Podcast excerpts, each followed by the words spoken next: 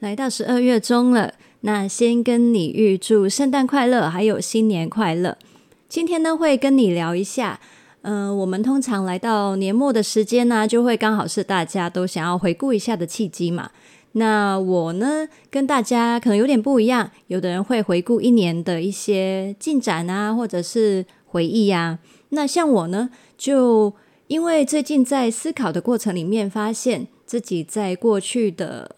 三年半，大约三年半吧，就是成为内容创作者到现在，其实有了蛮多不同的转变。所以今天呢，会跟你分享这一些的发现。那同时呢，又嗯，我觉得啊，我们交换人生的一些体会的交流，其实是很重要、很有价值的。是因为我们只能活自己的人生嘛，我不会知道，也不能体会到你的人生。里面能够看到的事情，所以呢，我就觉得今天我就来分享一下，以我的生活，我体会到了什么。那希望分享给你的时候呢，当然，呃，我的分享一定不是你的标准答案嘛，但是或许可以让你有一些新的角度去发现一下，去重新看见一下你的人生里面又可以怎么样的调整啊、应用啊，或者是去体会。那今天的。内容呢，我没有特别写稿，我只有大约写一些重点而已。那我也打算想要用一个轻松一点的方式去做这一集，所以呢，第一，我呢就大概不会做太多剪辑，应该会非常原始的去分享。所以如果讲话有不清楚啊、卡卡的什么呢，那就请你多多见谅啦。再来就是呢。要跟广东话的朋友说声不好意思哦，这一期呢，我只会录国语版，所以呢，谢谢你听到这里。那接下来呢，如果你还愿意继续听下去，那我们就准备开始我们今天的节目。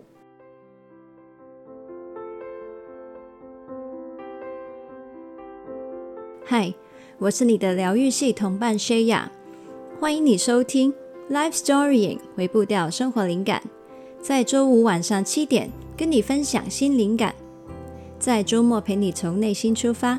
将小改变累积成大成长。邀请你加入我们，一起让世上每一个人都拥有真正快乐的能力。现在就订阅节目吧，才不会错过我们的新的内容。好，那今天呢，我会跟你分享五点，就是我回想过去这三年半的时间。成为内容创作者，从打工仔变成呢自己去经营自己的内容的时候，一直以来呢累积了哪一些的改变？而这些改变跟成长，其实从来都不是我刻意要去追求的，而是呢这一路走来啊，透过很多不同的调整、发现，然后碰壁的时候又要再调整，好像走着走着就走到现在这样子。然后发现自己收获了非常非常多，过去可能从来没有想过可以有的改变。那，嗯，我也不知道有多少是适用于你，因为毕竟你的工作还有生活的形态会跟我很不一样嘛。对啦，不过就像刚刚节目的一开始说的，至少就是可能当做。我们的交流可以让我们换一些新的眼光去看，搞不好你也发现有一些事情是你也可以有一些不一样的哦。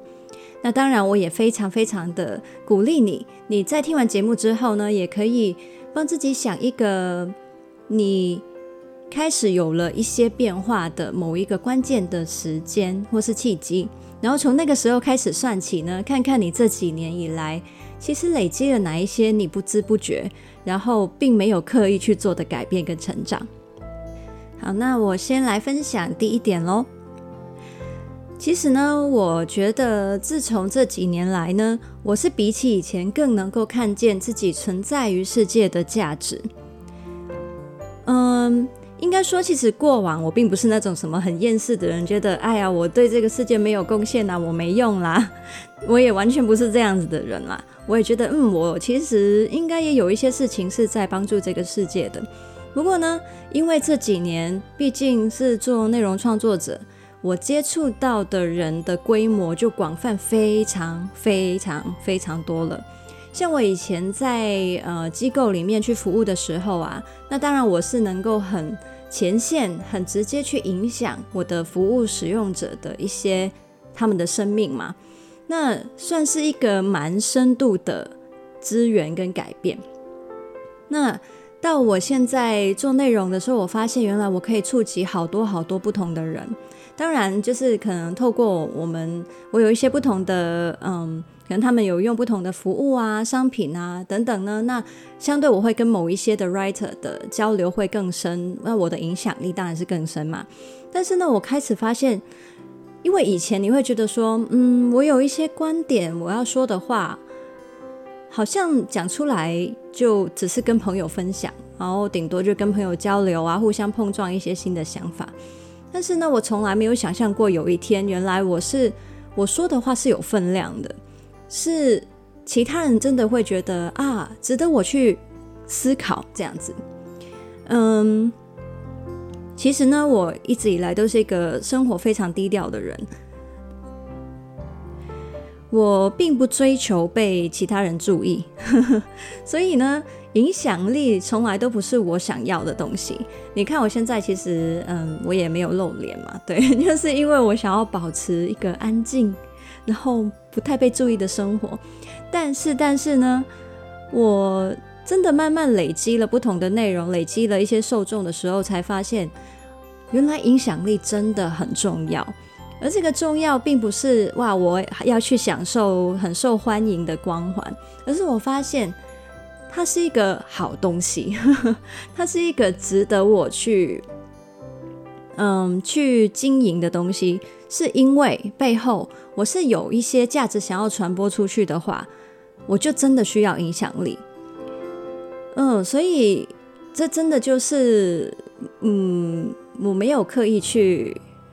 营造，但是慢慢走着走着，发现，嗯，就是我没有想要很变成很出名的人，但我的确觉得我很需要影响力这个东西，才能让我想要在这个社会上面实践的价值，能够真正的去传递这样子。对，那讲到这个呢，我就想要讲说，为什么我会。开始意识到我有影响力，然后为什么我会开始意识到影响力是有价值的？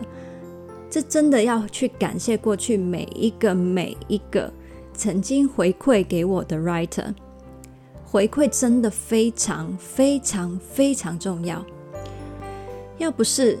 你们有跟我说，原来因为我的内容，你们多思考了些什么。或者是你们有了哪一些的改变或行动，我根本就不会知道，原来我在讲的一些话，我在做的事情，或是我跟你们的交流是有用的。所以呢，我在这里很想要跟你呼吁：如果你在你的日常生活里面，你因为一个什么样的人做了一件什么样事情，真的他就点亮了你的生命，或是让你的生活变得更好了一点。拜托，拜托，你一定要去感谢他，或是让他知道，因为呢，对方并不会知道这个世界原来真的有因为他而变得更好。诶，比如说早餐店的阿姨啊，她不会知道原来她每天早上为你做的那个蛋饼，然后你吃起来就是会让你的心情好了半天这样子。然后可能守卫叔叔他不会知道，原来他帮你开个门呐。就是能够帮你舒缓了今天上班的一些怨气。你的老婆不会知道，原来你吃了他煮的饭是会帮你有充电的效果。然后你的老公可能不知道，原来你很喜欢他，就是回家的时候带了你喜欢的零食回家。你其实呢，感受得到啊，好开心哦！他在逛街的时候会想到我，诶。我是说真的，就是真的不要去吝啬你的感谢，甚至呢，我会鼓励你可以具体的告诉对方，他为你带来了怎么样的价值。你的也也许这样子小小的动作，小小的一个肯定，就会形成一个善的循环。你也为了他的人生创造了价值，会成为他非常好的激励。其实这就是你日常里面可以发挥的影响力。你做的事情非常非常重要，因为你在帮助对方看见他存在于世界的价值。有时候，我们的影响力，我们在这个世界上的价值，真的就不是做什么很大的事情，不是每一个人都要当总统啊，也不是每一个人都要当这个改变世界的大发明家。但是，但是，日常里面我们做的小小的动作，说的一句话，真的，真的就是在。点点滴滴的为这个世界发挥影响力，所以我很希望你会相信这一件事情，然后你也参与在其中。其实这也是我一直说，嗯、我们要一起让世界上每一个人都拥有真正快乐的能力。这就是我们这一些每一小步、每一小步的行动，在实践的一个理念嘛。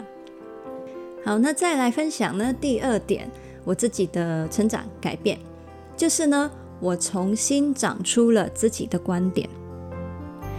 其实现在很多人可能听我的内容、看我的内容，会觉得，嗯，泫雅就是一个很有想法的人啊，而且他的信念还有价值观非常的明确，就是有一个好像有一个很明显的系统，或是呃一个想事情的方向。但是呢，嗯，我跟我可能跟你讲，你不会太相信，就是呢。我其实到我嗯以前呢、啊，从小到大，可能到二十岁中段的时候，我都还是一个超级无敌极端的典型乖宝宝。我完全完全就是一个缺乏独立思考跟批判性思考的人。我非常的听信权威。也就是说，只要那个人是一个老师，或者是他是某方面的专家，他说的话呢，我就会一直嗯嗯嗯点头，然后都听进去，然后全盘接受。而且呢，我完全不会心里面出现那种啊，老师其实也有可能犯错的这种想法，我完全不会去质疑。嗯，对，这听起来很极端，但我的确是这样。我真的是完全连自己应该要有自己想法的这种想法都没有出现。我好像是真的，嗯，在前呃，应该是二十岁后段吧。然后在我去做那一份工作的时候呢，开始发现，呃，也可能也因为读了心理智商啦，那开始发现我其实面对。不同的服务的受众，我必须要有我的一套判断跟想法，我才能给他最好的，而不是呢，对方说要什么我就给什么，这才是对他好嘛。而是我也需要做我的判断，就是来以我的专业来去呃决定，其实应该怎么做会更好。那个时候开始发展了一些我需要有自己的想法的这一种概念。可是呢，是直到我真的做内容创作者之后，我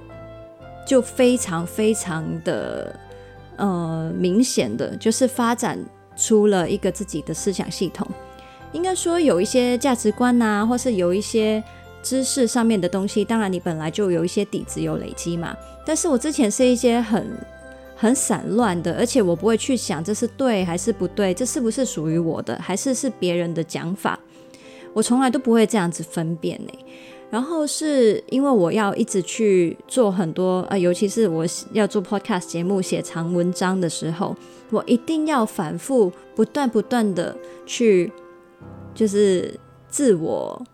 批判。那个批判不是说那个什么骂自己那个自我批判哦，而是去批判，呃，不断的去批判自己，可能我的某一些概念到底合不合理啊？概念跟概念之间通不通啊？我的信念其实跟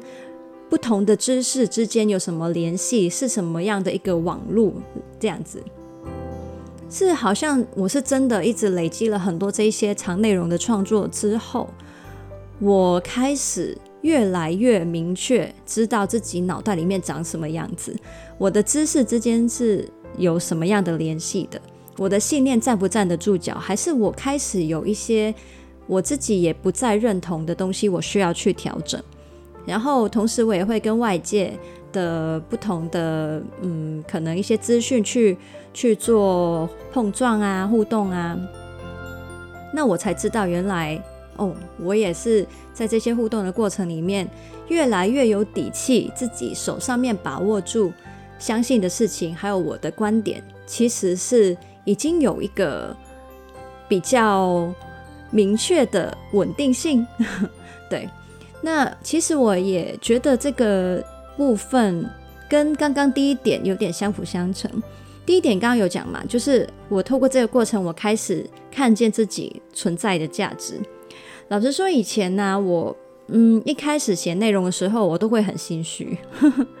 就是我内容发出去之后呢，我蛮常会想说啊，其他人会不会觉得我说的话不好，说的话不对，或者是会不会觉得我说的话很普通啊？这我都知道了，你干嘛讲这个？就是我也会想很多这一种事情。也是因为一直累积很多的回馈，告诉我说我讲的话对他们来说有启发性，或者是啊，我也有类似的经验，所以我觉得你你讲的我很有共鸣，这样子也是这些回馈才让我越来越确认，哦，原来我的观点是有道理的，是呃大家会觉得对他有帮助的、认同的，然后久而久之才开始发现。啊，原来我是可以信赖我自己的思考系统，我可以信赖我的判断。于是呢，我就不再那么容易像以前一样，只要是权威讲的，我就都觉得对。而是现在，就算是权威讲的，我会想，嗯，这个跟我自己本人的想法相似吗？一样的是哪里？不一样的，我为什么又不同意？而那些不同意的地方呢，当我再仔细去思考啊，拿自己的经验去比对的时候呢，你又更能够确立有哪一些是你可以更信赖的，然后有哪一些是嗯可以去做一些修正调整，把一些新的东西吸纳到你自己的观点系统里面。好，那然后第三点。我觉得一个非常重要的成长，我觉得对你一定也非常非常重要，是我们需要去一辈子学习的事情。那就是我开始接受自己不可能成为每一个人的一百分。好，那这个其实也是跟我现在接触到的人很多很多有关系。以前我的世界比较小嘛，因为我就是顾好我身边的亲朋好友啊，然后我的同事啊，还有我在我的工作里面要服务的人的这些关系。那讲一个具体一点的例子好了，以前呢，只要有讯息来，或是有人来找我，我就觉得啊，我要马上回复啊，我没有马上回，好像是很不应该、很不礼貌这样嘛。那这一个态度呢，我也带到我自己做内容创作之后。其实我在一开始的大概一年到一年半，我都还是有这种要嗯，怎么讲，收到了不同的电邮或是收到了不同讯息，我都觉得我要很快的回复，我不赶快回复就觉得自己不对这样子。那这个一开始我都还是这样做，所以呃会回都我都回得很快很急。那到后来 到一个临界点呢，就是我开始收到非常多电邮、非常多讯息的时候，我终于发现，我根本不可能做到每一条都马上回复。我如果这样做，我真的会疯掉，或者是我我真的一天的时间，我就是都花时间在回复这些的东西就好了，我就不用写内容，我就不用生活，我就不用想其他事情了，这样。对，所以这个也是算是诶，到一个临界点，或是生活的形态改变，会逼你不得不把一些你旧有的生活方式放弃。对，因为真的已经行不通了，你就要找别条路这样。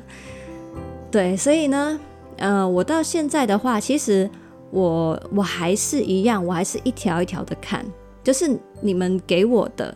任何讯息，我真的全部都有看。就如果系统没有漏发给我的啦 的话啦，对，但我我是真的都有看。只是呢，我可能没有像以前回复的那么快，那么的频繁，呃，或者是我回的可能没有以前的那么详细，因为我是真的，嗯，做不到。嗯、应该这样讲，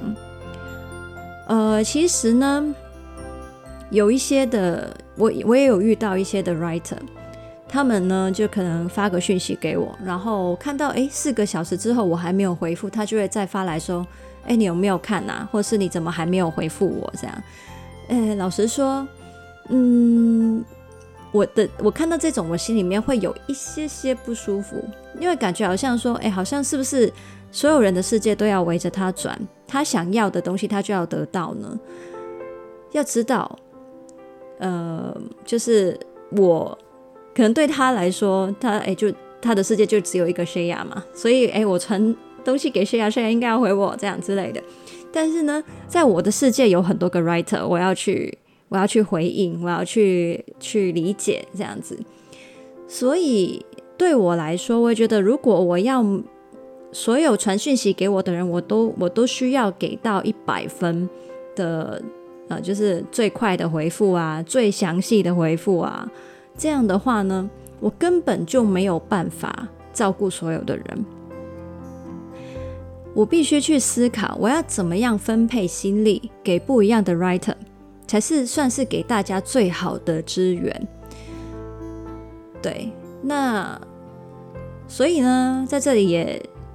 先感谢大家的包涵。如果我可能比较晚回你讯息，或是我有的时候真的没有办法回复的那么详细的话，我真的答应你，我是真的都有看，对，而且我都真的回，只是我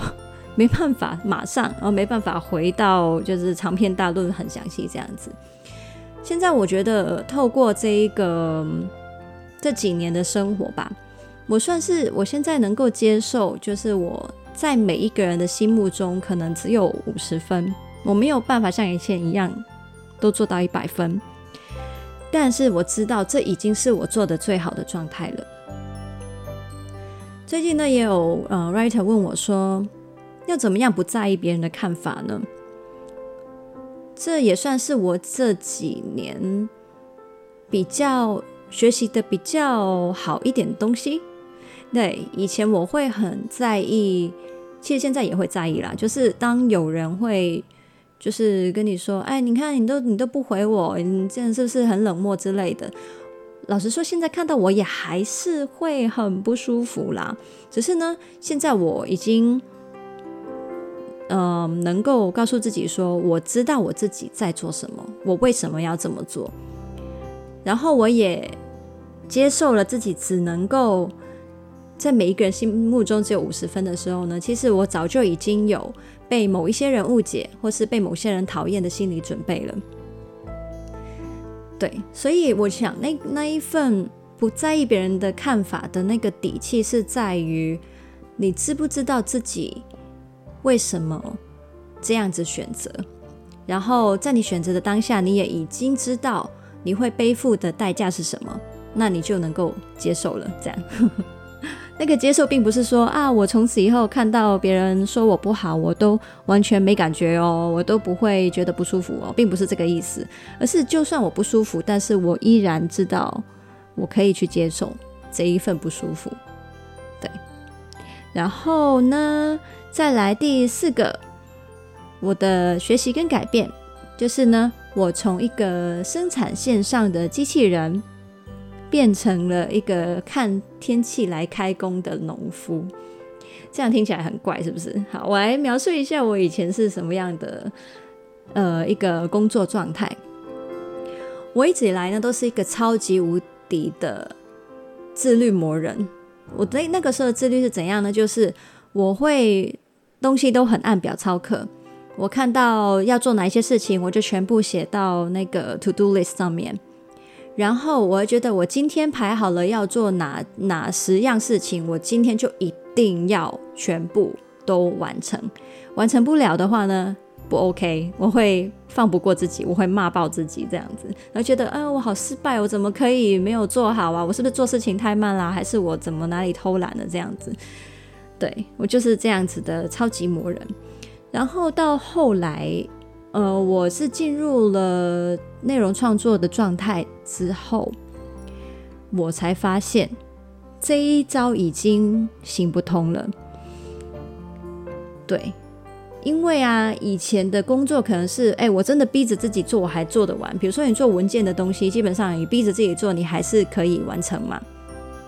那但是呢，像我做内容的时候，我开始很依赖灵感，还有很依靠我自己，就是脑袋，我的身心状态是怎样，然后能够产出什么样的东西。而这些东西呢，是有可能会越逼就越做不好。我越逼就越想不出灵感来，所以这一招已经完全行不通了。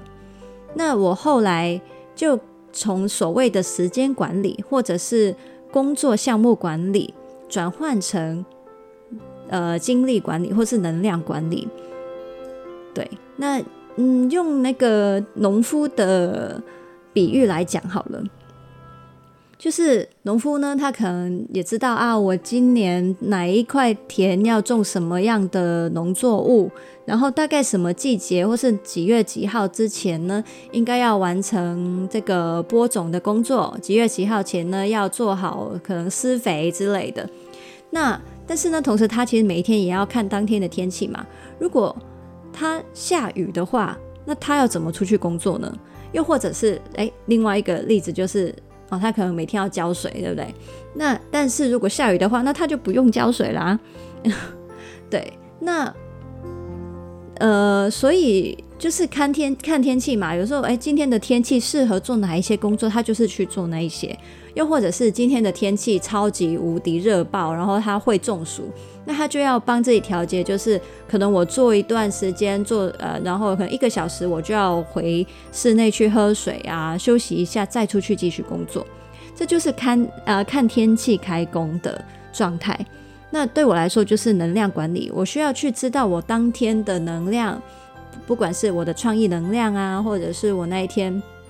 的精神状态啊，我的情绪到底到不到位，这些都很影响我当天我会选择我要做多少工作，还有我要选择做哪种工作。就是比如说我今天脑袋真的很转不过来，那我我就我就不能拿来写写文章嘛，因为那是非常吃脑力的东西。那我就可能会改成就是做一些比较，可能我那一天就会哦，那不然我回一下讯息嘛，不然我就去。呃，就是做一些比较图像的的一些设计嘛之类的，所以这就是我在看天气开工的状态，只是那个天气是我自己的能量，或是我自己那一天的状态这样子。那当然说哈，那可是我们工作上还是有很多有所谓的 deadline 的东西啊，那总不能就是天气不好，或是我心情不好，我就不完成那些 deadline 嘛，对不对？所以呢。我也会，就是看 deadline 做事，当然啊，当然要啊，对啊，只是这就有点像是农夫他们的做法的话，就会知道啊，我需要赶在什么季节之前完成可能播种的的一个工作的话，那这个就有点像我们所说的一些 project 的 deadline 嘛。但是呢，他就就是他不会拆得很细，说好我一定要几月几号。呃，做什么东西？几月几号做什么？因为他没有办法控制天气，就是是不是真的如期那一天适合他做那个工作。所以相对的，应该是说，只要他能够在他想要完成，他必须要完成播种工作的季节之前就完成就好了。只是他哪一天其实根本没那么重要，他可以按照弹性去分配工作进度。那这个呢，就是我自己现在类似的做法。好，那呃，我刚刚有讲嘛，我说以前比较像是生产线上面的机器人，那个状态其实就是以前我，嗯，就是我会把自己当成一个生产的工具，就是我输入什么的任务给给自己，我那一天我就一定要这样子完成，我不会管我那天有没有生病，我有没有呃有没有累或者是怎样，或还是我那一天其实状态很好，我其实可以多做很多。我就只是很像机器人，就是在利用自己成为一个生产工具，没有把自己当人看。我现在呢，就真的会把自己当人看。人呢，就是会有心情上的起伏，能量上、状态上的起伏。那我就按照自己那一天的天气去做。这样的好处是什么呢？就是我其实省下了非常多的内耗。假如你那一天明明是生病，你明明就是不舒服，然后你还硬逼着自己一定要去跟平常一样做完那十样十样工作的话，那就有点像是渔夫，呃，不是渔夫，农夫看到外面明明下大雨，我还硬逼着自己要出去淋雨工作这样子，那这会有什么代价？就是第一，你会花了很多你要硬硬推自己出门的力气，因为本来雨天你就是不会想要出去淋雨工作嘛。第二就是你会就是承受更重的生病的风险，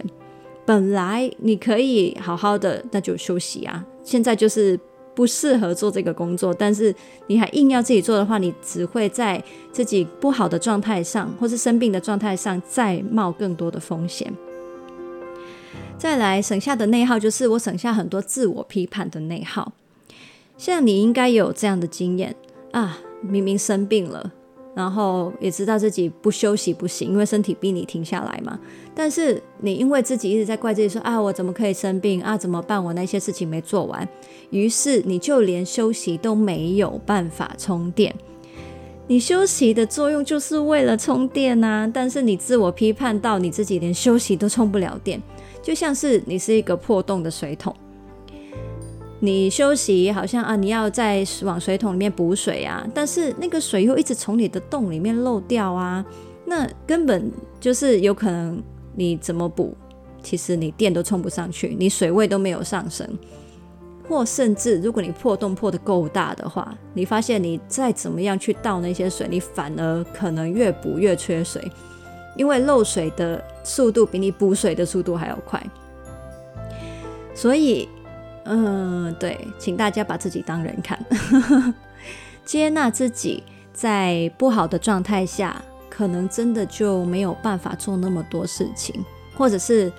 我们换一个方式，那就今天农夫没有办法出去。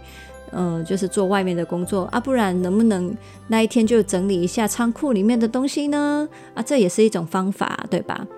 对，或者是诶，今天的天气非常棒，凉凉的，然后又没有太阳啊，今天自己的身体状态很好，那不然我今天就就是在田里面可以就是多做一些事情之类的，那这也是一个非常享受的工作状态啊。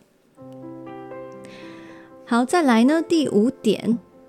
就是呢，我自从做了现在的工作之后，我呢开始猛烈的爱上了学习还有工作。我不再刻意去划分跟生活的界限。诶，这个听起来很奇怪。那话说呢，我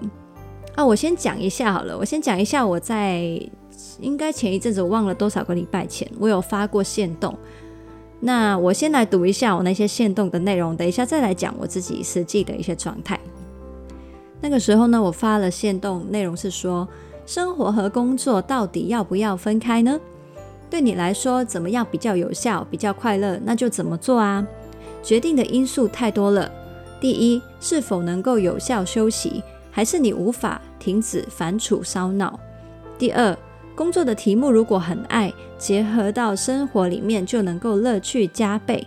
第三，生活里面接触的工作，呃，接触相工作相关的活动，可以让工作表现更好、更满足。然后呢，再来就是有讲说，你的状态是流动的，有时候对工作厌倦，就保留一点界限；工作快乐的时候，就没有必要一刀切而浪费了乐趣。太过执着于生活的工生活和工作的一刀切，其实是强烈的心理暗示自己排斥工作。这份缺乏弹性，可能才是你讨厌工作的原因。当然，你的工作内容还有你的喜好本身越同步，你就越能够享受工作跟生活的相辅相成。所以，如果想要让工作跟生活形成个人发展，还有幸福感的滚轮的话，那你就可以尝试积极的去寻找或是打造你热爱的工作。不过，不是每一个人都一定要这么做。想要工作的时候，不特别去追求什么，只想要赚到一些经济的支持，然后生活的时候就专心生活，也没有什么不好啊。结论就是，找你自己的答案，千万不能用别人的版本来评断或是攻击自己。那以上呢，就是我那个时候现动分享的。那其实呢，我自己的状况是这样子。诶，毕竟我们从小就从这个填鸭式教育里面长大嘛，于是呢，我们有可能呢，就是从小就把学习呢连接上了一种很抗拒啊、不舒服啊、被迫的这一种呃标签，所以我们不喜欢学习。再来就是长大了进社会了，大家都跟你说啊，工作啊就是身不由己啦，就是很辛苦啦，就是大家就是回去讨个生活，所以啊没办法要要吃很多苦啊之类的。于是呢，我就觉得，哎，我们好像把学习还有工作污名化了，我们下意识的就把他们跟压力啊、呃无奈啊这些东西画上了等号。于是呢。呃，其实我觉得很可惜，因为很可能哦，很可能本身学习这一件事情，很可可能你是喜欢的，只是你没有用对的方法去学，或是你因为已经相信了那一个东西就是你不会喜欢，所以你很自然的反应就是你抗拒它嘛。工作也是如此，这一些的划分有可能呢，反而让你。在生活里面处处受到限制，你常常会需要去刻意分辨，或是刻意去排斥说，啊，现在到底呃是工作时间还是生活时间啊？生活时间的时候就完全不能想工作，我是不不要想学习了啊！都已经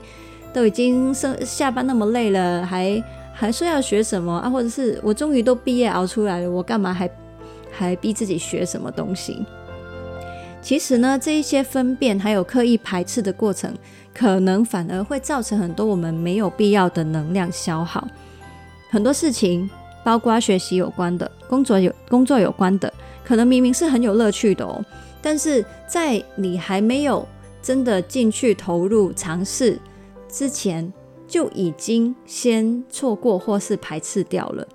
那这就是非常非常可惜的。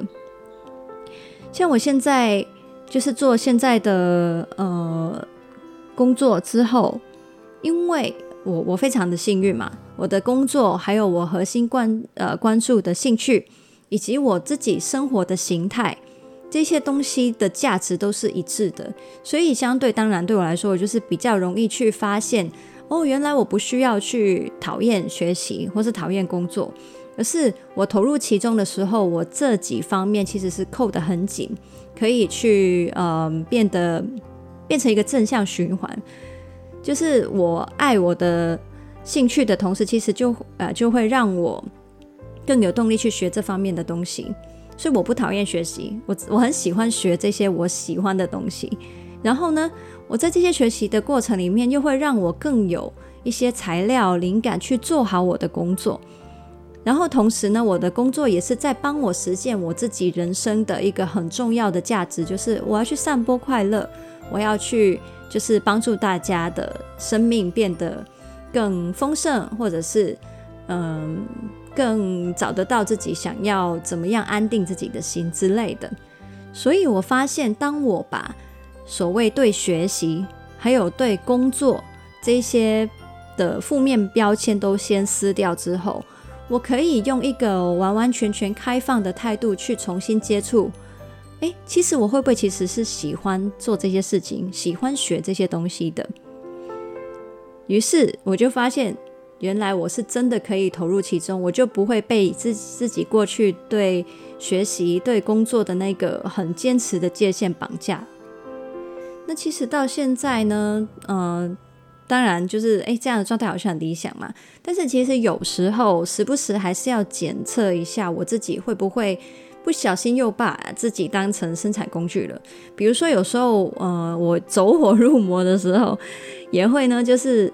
在听一些 podcast，或是在看一些书的时候，学习的时候，或是我在看电视剧的时候，我也会一直想着，诶，这个可不可以变文章啊？这个我可不可以录 podcast 啊之类的？那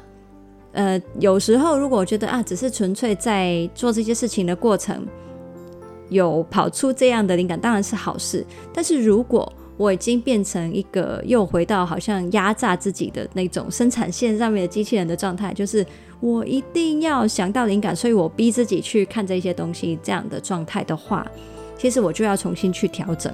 我的心态了。所以呢，呃，并不是说啊，好，我就从此以后就这几方面全部都混在一起这样子。其实有时候我也觉得啊，那我一样可以，比如说去个旅行啊，可以真的偶尔去放下，一定要创造某一些呃的灵感的那种呃工作思考的的状态。就是我可以给自己预留一段这样子的日子跟时间，就是我不需要不需要去想我的生活体验能不能够变内容这件事情。其实这也是一个蛮重要的抽离，这样。所以同样的还是同一句嘛。没有一个所谓绝对非常完美的，嗯，要不要分界线的一个一个答案，真的就是看你自己的工作状态啊，你自己的生活形态，你想要怎么样？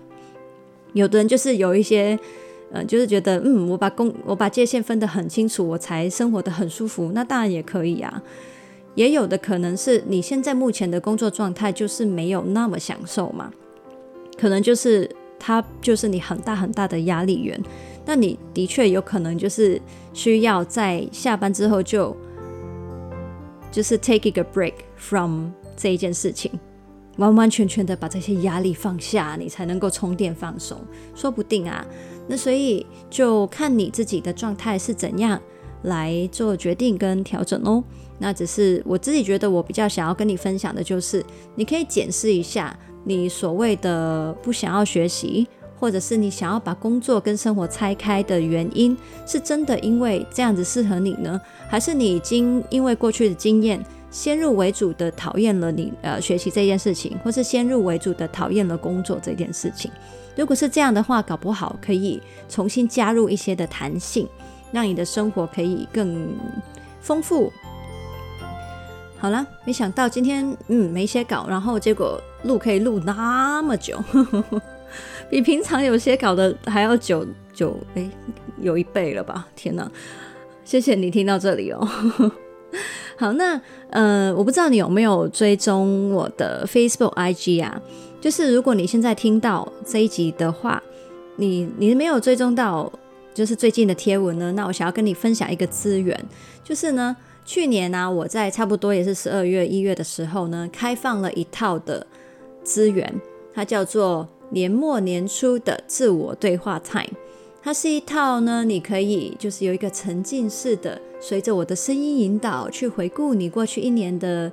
嗯，一年的路啊，然后你可以去开始展望你接下来一年，你期待一些什么啊，这样子的一个时间。那这一套的资源呢，我当初去创造的时候，我的原意是因为，通常年末的时候，你会有很多很多的 workshop 或是活动可以参加，就是他们会告诉你说，好，我们怎么样呢？检视你过去一年的目标做到哪里，或者是未来一年你要怎么样定一些明确的计划、目标等等的。那我会觉得，诶，这些好像都是一些非常的。具体跟实际的，嗯，一些内容，但是呢，我想要带大家做的是一些比较感性层面的，真的可以去陪伴自己，好像跟自己聊聊天呐，一起去啊，我们来想一下，我们过去一年走过哪一些路呢？然后哪一些风景是我们很深刻的呢？我们学会了什么？然后做到了什么？或是有哪一些是我们要去好好的道别的？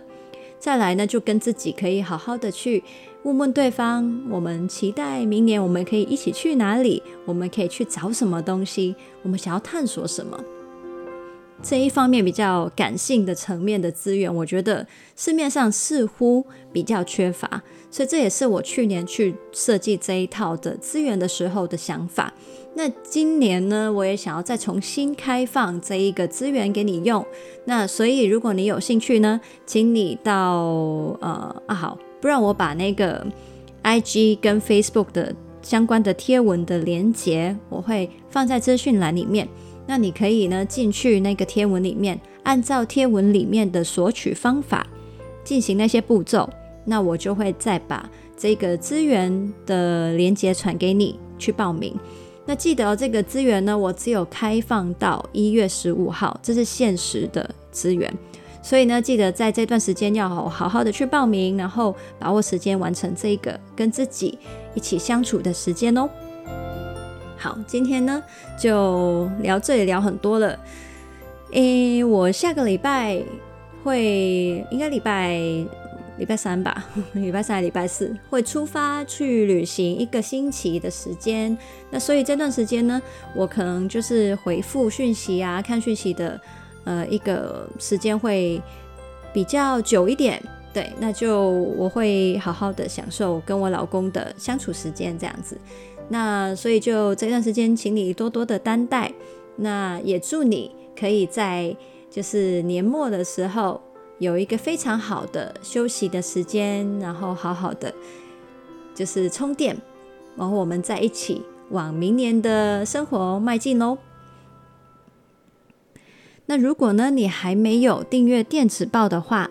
记得记得订阅，你可以到资讯栏去找订阅的表单。那因为我每个礼拜天呢都会发一封信给你，跟你分享一些生活体会啊、想法啊，你也可以回信跟我交流。再来就是呢，刚刚讲的，如果你还没有追踪 Facebook 跟 IG，记得也要去追踪哦。那边有很多的贴文跟你分享。那如果你想要支持我，持续跟你分享灵感的话呢，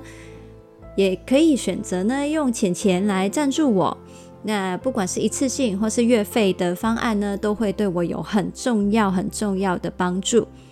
那不然就是你也可以考虑，比如说薛雅聊心事这个服务来跟我一对一的线上对话，或者是看一下，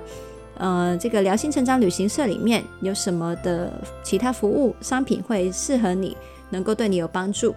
刚刚讲的所有连接呢，都可以在资讯栏里面找到。